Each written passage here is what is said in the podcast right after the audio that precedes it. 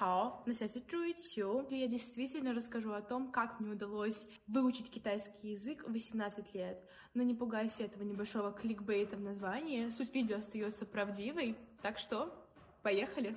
Для начала небольшой дисклеймер, объяснение.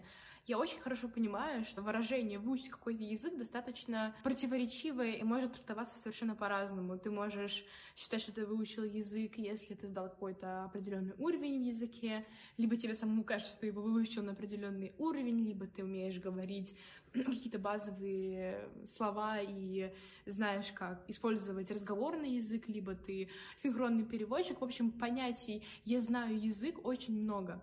Я буду отталкиваться от того, что я получила два сертификата, которые подтверждают мое владение китайским языком. Первый из которых HSK 5 по старой системе, да, по ныне действующей, это уровень C1 по цифру, да, и HSK K это экзамен по разговорному китайскому языку высшей степени, который соответствует письменному HSK 5-6. Вот, поэтому это, в принципе, тот уровень языка, с которым начинают работать, начинают комфортно переводить, выходят на внешнеэкономическую деятельность, э, занимаются репетиторством, выпускают курсы.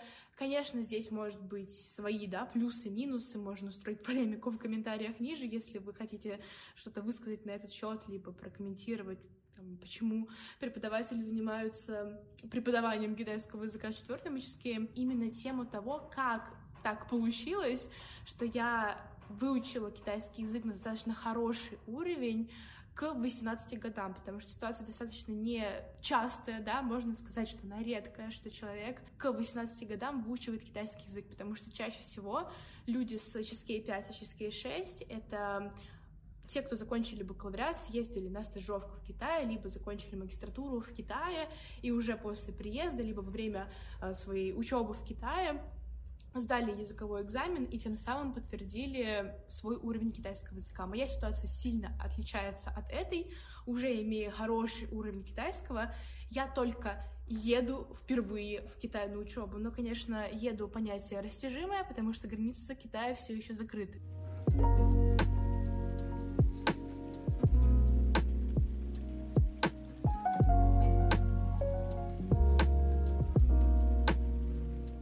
Еще не успели накинуться на меня в комментариях, моя история не началась с изучения китайского языка с двух лет, и у меня не один из родителей китаец, так что э, все вот эти вот истории про то, что тебе это удалось просто, абсолютно не про меня. Я даже не учила китайский язык с первого класса, либо со второго класса, как учила английский.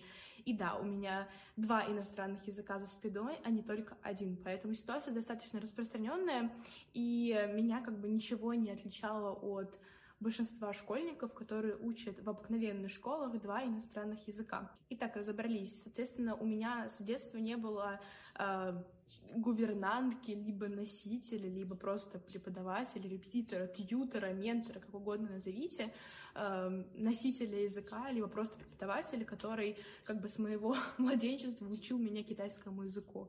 Нет, я была вполне спокойным ребенком, не билингвом, просто разговаривала на русском до второго класса школы. В втором классе школы начала учить английский, как, как происходит с большинством школьников.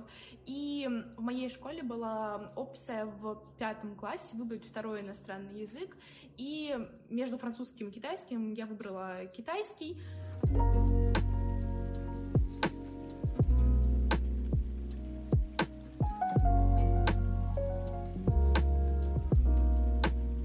Подготовки. Не путайте с языковым годом, в Пекинском университете это по-другому. Это именно программа подготовки, ну, можно сравнить с американскими вузами, там тоже есть foundation и какие требования на него, потому что тоже информация не обновляется в коронавирус.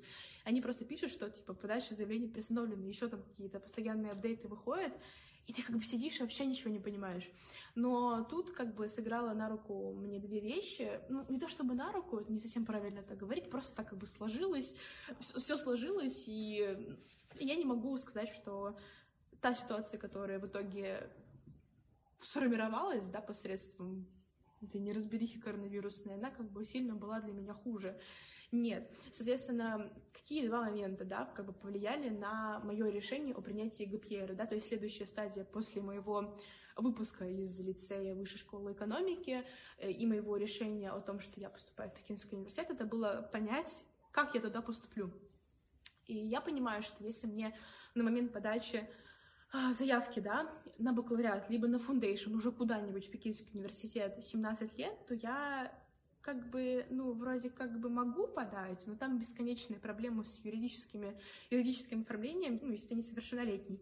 И я сидела и понимала, что в коронавирус поехать э, в Китай, это вообще и поступить в Китай, и то есть вот причина, почему я брала ГПР, да, именно в том, что совместить, то есть нельзя было просто поступить в Пекинский университет никаким образом, когда я одновременно заканчивала лицей дистанционно 11 класс, на минуточку, да, получала аттестат, когда был коронавирус, да, вот эта вся неразбериха, и вообще ничего не понятно, как выехать, как вылететь, вообще насколько это все серьезно, как, как бы вирус, вообще все дела, и еще мне и нет 18, да, то есть я несовершеннолетняя на момент подачи заявления. И вот эти вот все моменты вместе сложились в такой пазл, который сподвиг меня на принятие решения, что мне нужно взять ГПР для того, чтобы иметь вот эту вот возможность, да, через год э, податься либо на бакалавриат, либо на фундейшн, когда вот я сидела э, где-то в мае 11 класса и пыталась судорожно понять, что мне делать, я тогда вообще не понимала четко, как куда я буду конкретно поступать, на foundation, либо я буду поступать на бакалавриат, потому что информации, ну вот вообще не было на тот момент никакой понятной, точно.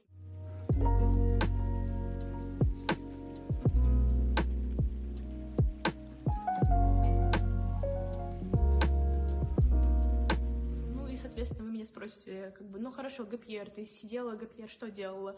Ты просто ждала времени, когда тебе подать заявку в Пекинский университет, может быть, ты подавала заявку в какие-то еще другие вузы. Нет, я подавала заявку только в Пекинский университет, потому что это была моя цель, мой единственный вариант и моя мечта.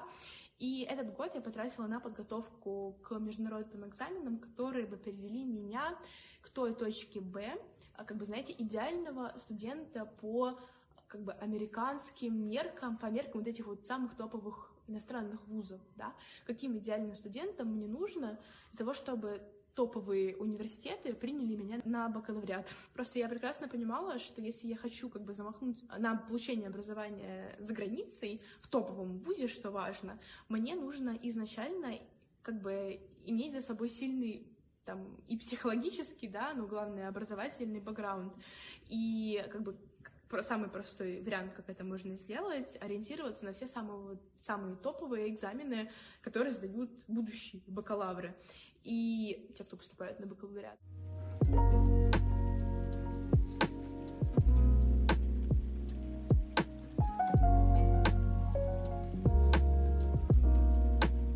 И какой набор экзаменов вот и в идеальной версии у меня получился. Это получается SAT, логично, американский ЕГЭ, если грубо говорить, IELTS, ну, IELTS либо TOEFL, но я еще где-то еще в лицее я занималась по программам подготовки к IELTS, поэтому TOEFL был для меня не очень актуальным.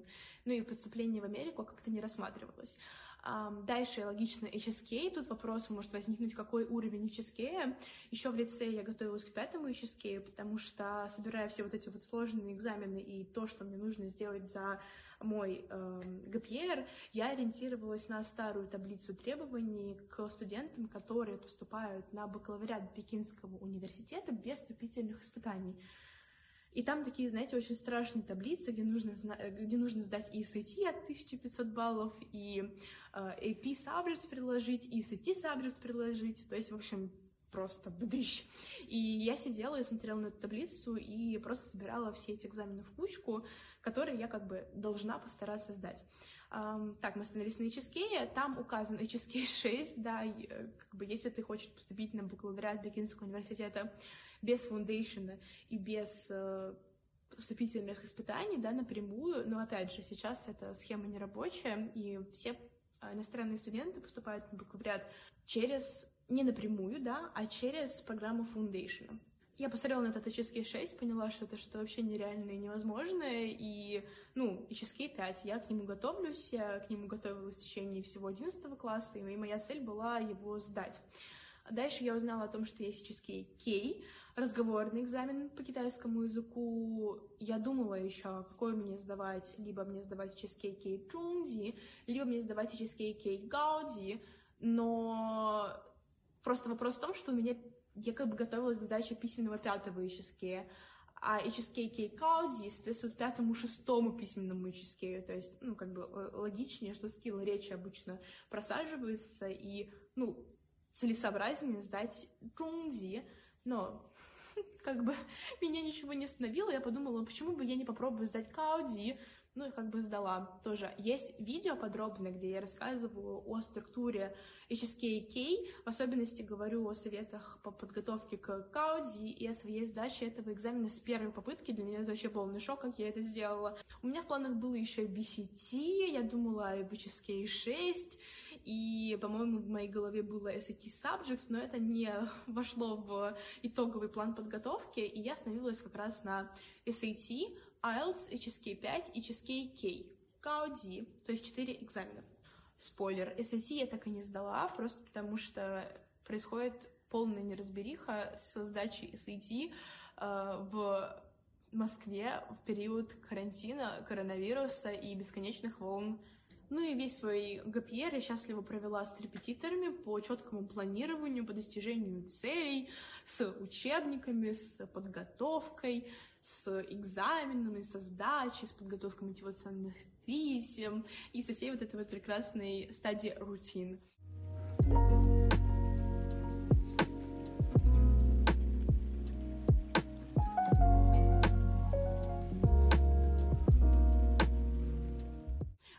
и вот я сейчас сижу, ожидаю начала учебы на Foundation Пекинского университета. Да, я получила офер от лучшего вуза Китая. Пока я себе искренне слабо представляю, как я буду учиться э, по китайскому времени в Москве, скорее всего, ночью вставать на пары, пока абсолютно не знаю вообще, как будет выглядеть мое расписание. Сейчас остается только реально ждать, когда китайцы наконец-то разрешат проблемы с всеми вот этими бухгалтерскими штуками по регистрации иностранных студентов, да, с оплатой обучения и со всей вот этой вот историей. Где-то еще в июне я верила, что я полечу в Китай на учебу и буду жить в общежитии, что мне нужно будет хорошо за лето подзаработать денежек, чтобы себя классно там обеспечить, ну, логично, при помощи родителей, но все же какую-то большую часть взять на себя.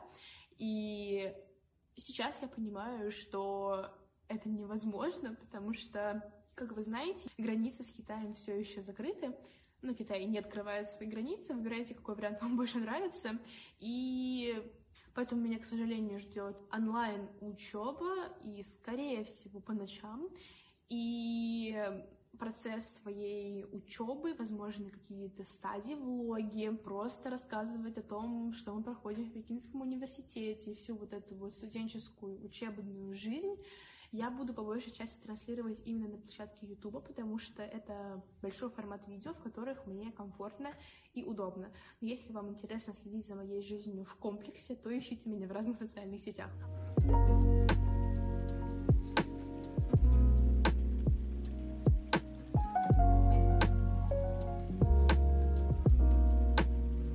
Обобщая все, что я сказала, и структуризируя информацию о том, как я учила китайский язык. Репетиторам, да, и заниматься с репетиторами, я стала ходить только в 10 классе и на своем ГПРе я занималась с репетиторами по китайскому языку. Только в Гапьере, кстати, я занималась с носителями языка. До этого с носителями я вообще не занималась. Во время 11 класса я не занималась с репетиторами совсем, а только самообразовывалась и сама изучала разные книги и ресурсы. До, получается, 10 класса я занималась в Институте Конфуция при МГУ. Институт Конфуция при МГУ, 8-9 классы.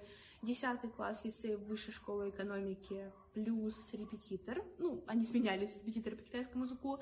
11 класс отказ от репетиторов, ну, лицей высшей школы экономики, окей, пары, отказ от репетиторов и мое самостоятельное изучение китайского языка, и гапьер — это мое самостоятельное изучение китайского языка, это репетиторы, которые сменялись, русскоязычные, и носитель китайского языка. Вот, и все. Сейчас я продолжу повышать свой китайский язык на фундейшене Пекинского университета. И я очень надеюсь, что под конец фундейшена, да, под конец ЮК я смогу сдать HSK 6. Так что, если тебе интересно смотреть, как я буду идти к цели сдачи HSK 6, то тебе обязательно нужно подписаться на этот канал. thank you